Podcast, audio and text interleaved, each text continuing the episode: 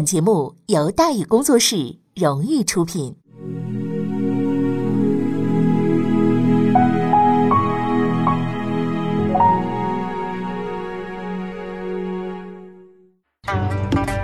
说书唱戏劝人方，三条大道走中央，善恶到头终有报，人间正道是沧桑。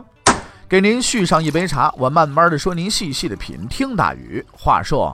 明朝除了咱们广播直播以外啊，我们还在喜马拉雅独家网络发布。各位呢可以登录喜马拉雅手机和电脑客户端，搜索“大禹茶馆”，选择收听。上期节目咱们说到哪儿啊？咱们说到筑城大错，李成梁斩杀绝长安，起兵造反，女真人进攻抚顺城。万历四十六年四月，努尔哈赤将他的马刀指向了第一个目标——抚顺。有一位古罗马的将领啊，在与日耳曼军队征战多年之后，发出这样的感慨：他们不懂军事却很彪悍，不懂权谋却很狡猾 啊！这就是简单的话呢，蕴含着深厚的哲理。很多人都说过，最好的老师啊，不是特级教师，不是名牌学校，而是兴趣。但我要告诉你，这个答案是错的。在这个世界上，最优秀的老师是什么？是生存。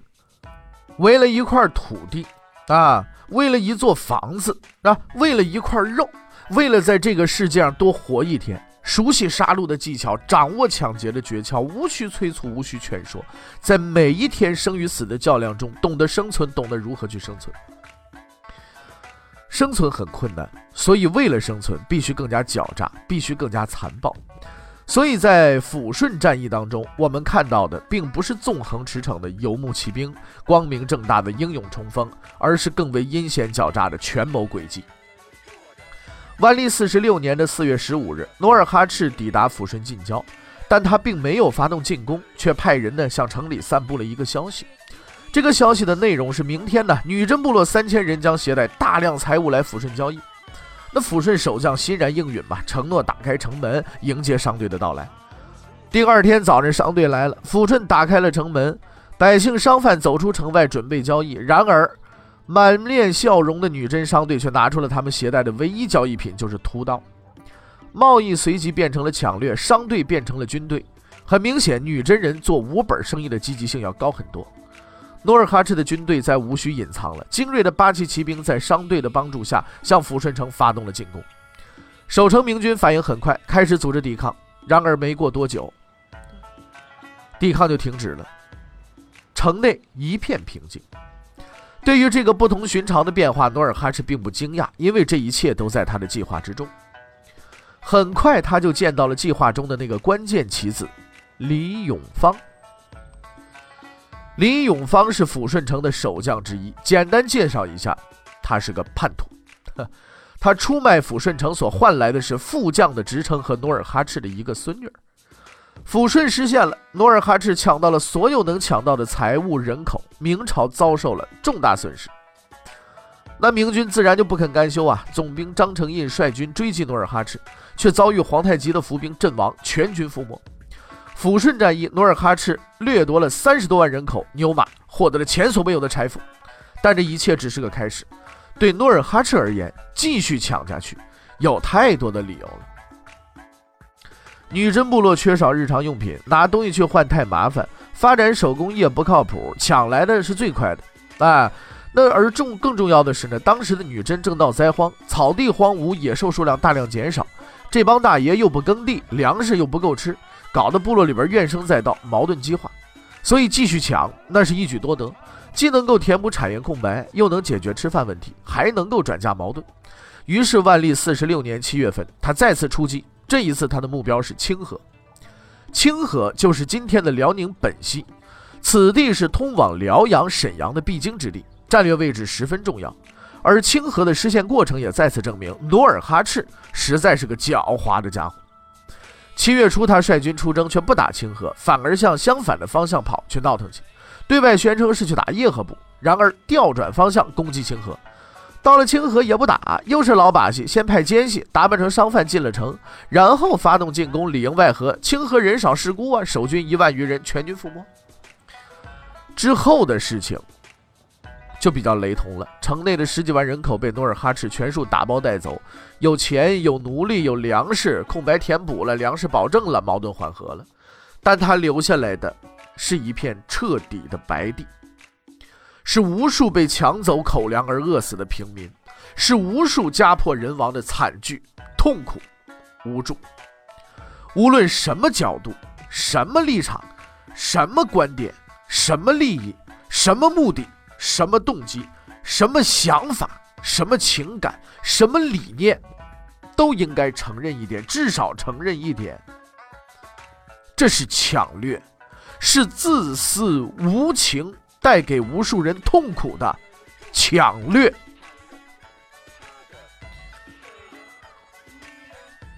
努尔哈赤是一位伟大的军事家，那至少我们是这样认为的。作为一名没有经过私塾、没有上过军校、没有受过系统军事训练的游牧民族首领，努尔哈赤懂得什么是战争，也懂得怎么赢得战争。他的那个战役指挥水平已经达到了炉火纯青的地步。在抚顺、清河以及之后一系列战役当中，他表现出了惊人的军事天赋，无论是判断对方动向。选择战机还是玩阴的耍诈的，都是无懈可击。毫无疑问，他是这时代最杰出的军事将领啊！在那两个人尚未出现之前啊，但对明朝而言呢，这位十分优秀的军事家只是一名十分恶劣的强盗，不仅恶劣，而且残忍。清河抚顺战役结束之后，抢购杀完的努尔哈赤非但没有歉意、不打收条，还做了一件极其无耻的事情。他挑选了三百名当地的平民，在抚顺关前杀败了，杀死了二百九十九人，只留了一个。他割下了这个人的耳朵，并让他带回一封信，以说明自己无端杀戮的理由。说如果认为我做的不对，就约定时间作战；如果认为我做的对，你就送金银布帛吧，可以息事宁人。绑匪见得多了，但是先撕票再勒索的绑匪，倒还真是第一次见。那明朝不是南宋啊，没有送礼的习惯呢。他们的方针向来是不向劫匪妥协，何况是撕了肉片的劫匪。那要打，咱就真格打。万历四十七年三月，经过长时间的准备，明军集结完毕，向赫图阿拉发起进攻。明军共分东西南北四路，由四位总兵率领。那这四位总兵分别都是谁呢？啊，这个东路指挥官呢，刘听，自朝鲜进攻；西路指挥官杜松。自抚顺进攻，北路指挥官马林自开原进攻，南路指挥官李如柏自清河进攻。进攻的目标只有一个，就是赫图阿拉。以上四路明军共计十二万人，系由各地抽调而来，而这四位指挥官也都大有来头。李如柏这个身份最高，他是李成梁的儿子，李如松的弟弟，但是他水平最低。你要说他不会打仗是冤枉他，但你要说他很会打仗，那也是扯。马林的父亲是马芳，这个人之前咱没提过，但是这人很厉害。厉害的，他儿子马林本来是个文人，都当上了总兵。至于马先生作战水平呢，你你听这句话，你相信你已经清楚了。这两路的基本情况如此，就指挥官来看呢，没戏。但另外两路不一样了。东路指挥官刘听，老熟人，使六十多斤大刀，还轮转如飞，先打日本，后扫西南啊！万历三大征打了两大征，让他指挥东路军，那是志在必得。但是四路军当中最大的主力却不是东路。最猛的将领也不是刘听，这两大殊荣都属于西路军以及他的指挥官杜松。杜松是陕西榆林人，原任陕西参将，外号杜太师。前面咱们提过这个太师啊，那是朝廷的正一品职衔，是吧？拿到这个头衔的很少很少，除了张居正以外，其他人都是死了才得到追认的啊。但是杜将军得这个头衔，确确实实别人封的，只不过不是朝廷封的。他镇守边界的时候啊，经常主动出击蒙古。极其的生猛，前后共计百余战，无一败绩。蒙古人呢被他给打怕了，求饶又没用。听说明朝官员当中太师最大，哎，就给他叫了个叫杜太师。而杜将军呢，不但勇猛过人，长相也过人。因为他常年的冲锋肉搏吧，所以脸上呢到处都是疤，面目极其的狰狞，据说让人看着呢就不住的打哆嗦。哎，多吓人吧？你说。但是这位刘丁都甘拜下风的这个猛人呢，这次前来上任，居然是带着镣铐来的。因为在不久之前，他刚犯了错误啊！犯什么错误呢？这个杜松虽然猛，但是有个毛病，就是心眼小。所以心眼小，一般是生气跟别人过不去。可是让人哭笑不得的是，杜先生这个心眼小啊，跟自己过不去。比如之前他曾经跟人吵架，以武将的脾气，大不了一气之下动家伙，这个砍人不就完了吗？可是杜兄一气之下出家当和尚去了，哎，这个就太奇怪了，是不是啊？你让人怎么都想不明白。没等人想明白呢，杜松想明白了，于是又还俗了，继续干他的杀人事业。后来呢，他升了官了，到辽东当上了总兵。可是官升了，脾气一点都没改。上阵打仗吃了亏啊，换了别人，无非写了检讨，下次再来嘛。这位兄弟呢，不知道哪根筋不对啊，竟然要自杀！哎呀，好说歹说被人拦住，还是不消停，一把火把军需库给点了。论罪被赶回了家，这一次这算是重返故里。虽说过了这么多年，经历了这么多事，但是他的同事们惊奇的发现，就这个人呢，这脾气一点都没改。刚到沈阳报道，就开始咋呼，说我这回来，我就是来活捉努尔哈赤的。你们谁别跟我抢啊！你说这不是什么好事，谁跟你抢啊？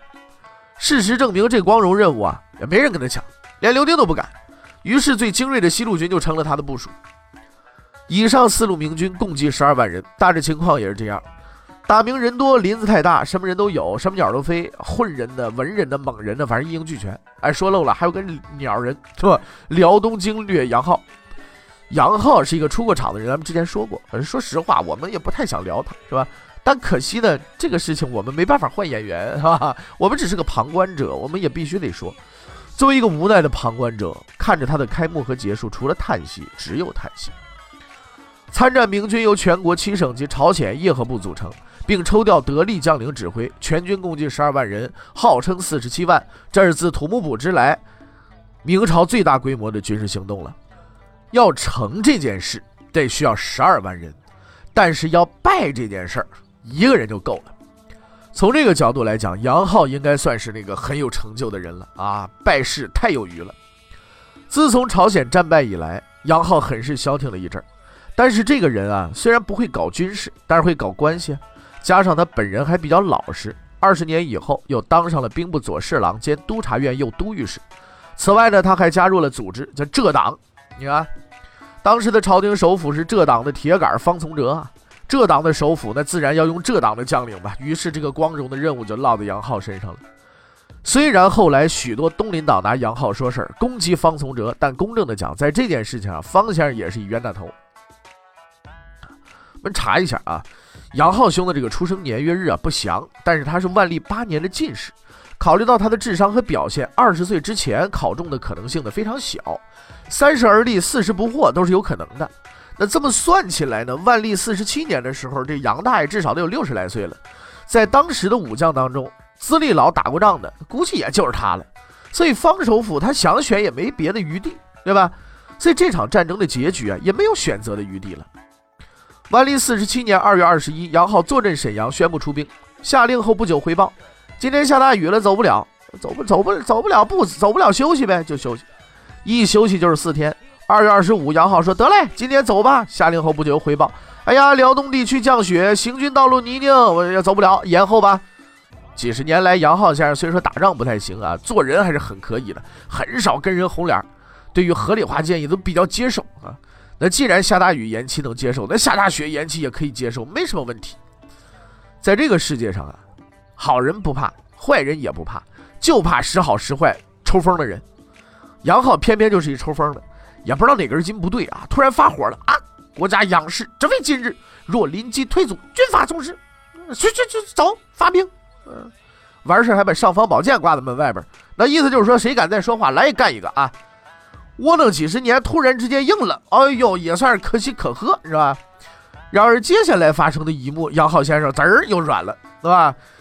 按照惯例嘛，这个出师之前要搞个仪式嘛，一般都是找个叛徒啊、汉奸的、败类之类，反正这种人物呢，杀掉把他祭旗，然后再杀几头牲口的祭天。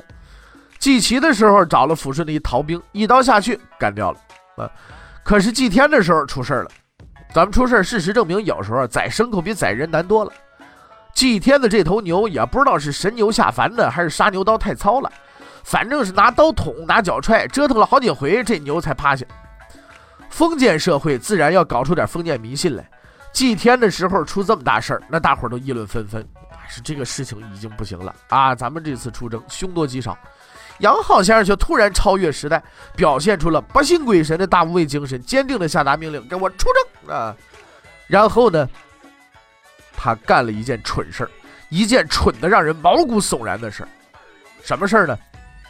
出征之前，杨浩将自己的出征时间、出征地点、进攻方向写成一封信，托人送了出去，还反复叮嘱必须给我送到手啊！收信人的名字叫什么？叫努尔哈赤。你这不是脑子里边有屎吗？啊！对于他的这一举动，许多后人都难以理解，还有人认为这玩意儿，这这杨浩是汉奸，你知道吧？但是咱们啊，你看来看去，以杨浩这个智商做这种事情，那说实在太不奇怪了，对吧？在杨浩看来，自己手中十二万大军，努尔哈赤下属的兵力也就六万，不够瞧啊！手下杜松、刘廷身经百战，经验丰富，要对付这山沟沟里的这帮游击队，那是没有问题的啊！基于这种认识，杨浩认为，作为天朝大军出征之前写着一封信，耀武扬威，那是很有必要的。也许我上攻伐谋。我告诉他，我什么时候出发？我十二万大军这么一写，我号称四十七万，把努尔哈赤就吓尿裤子了，他就不敢打，就投降，这是多好的事儿啊！在成功干掉一头牛以及写信示威之后，四路大军正式出征，史称萨尔浒之战，就此拉开了序幕。但是在序幕拉开之前，战役的结局实际上已经注定了。因为几百年来，几乎所有的人都忽略了一个基本的问题，就是单凭这支明军是无法消灭努尔哈赤的。为什么这么说呢？欲知后事如何，且听下回分解。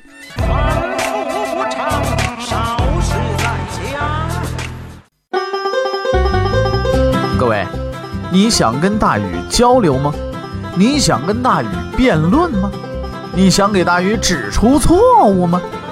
来微信吧，微信搜索订阅号“大禹茶馆”，哎，就能实现了。记住啊，宇是宇宙的宇。